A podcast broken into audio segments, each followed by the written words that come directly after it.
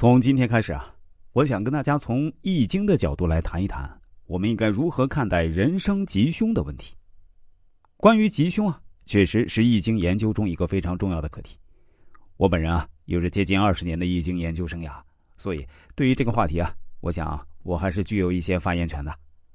今天呢，我想跟大家谈一谈我的一些观点，或许会有不太成熟的地方，希望可以起到抛砖引玉的作用，供大家参考。毫无疑问，每个人都憧憬自己的人生可以顺畅，也憧憬自己可以心想事成。但是有句话说得好啊，“不如意事常十之八九啊。”所谓心想事成，不过是自欺欺人罢了。真实的事与愿违，如影随形。理想总是很丰满，现实往往太骨感，从而觉悟事与愿违是常态。我们应该有属于自己的梦想，梦想最大的意义是给予我们一个前进的方向，一个奋斗的目标。易经智慧告诉我们说：希望是美好的，前途是光明的，道路是曲折的，未来是坎坷的。总有些时刻，你会不再相信什么高大上的梦想，可是，在心底，你又会不停的追寻。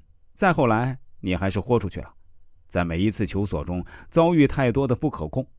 没有谁知道明天是天堂还是地狱，你唯一能做的就是现在努力，跑不过时间就跑过昨天的自己。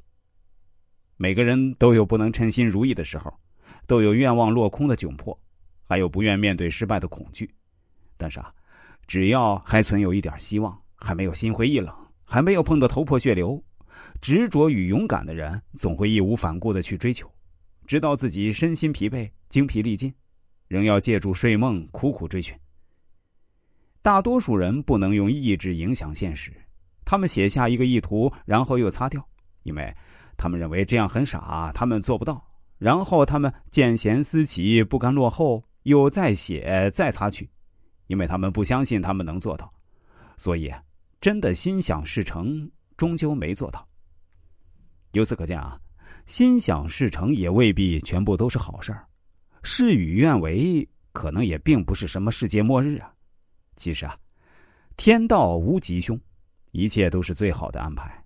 如果事与愿违，请相信啊，一定是上天另有安排。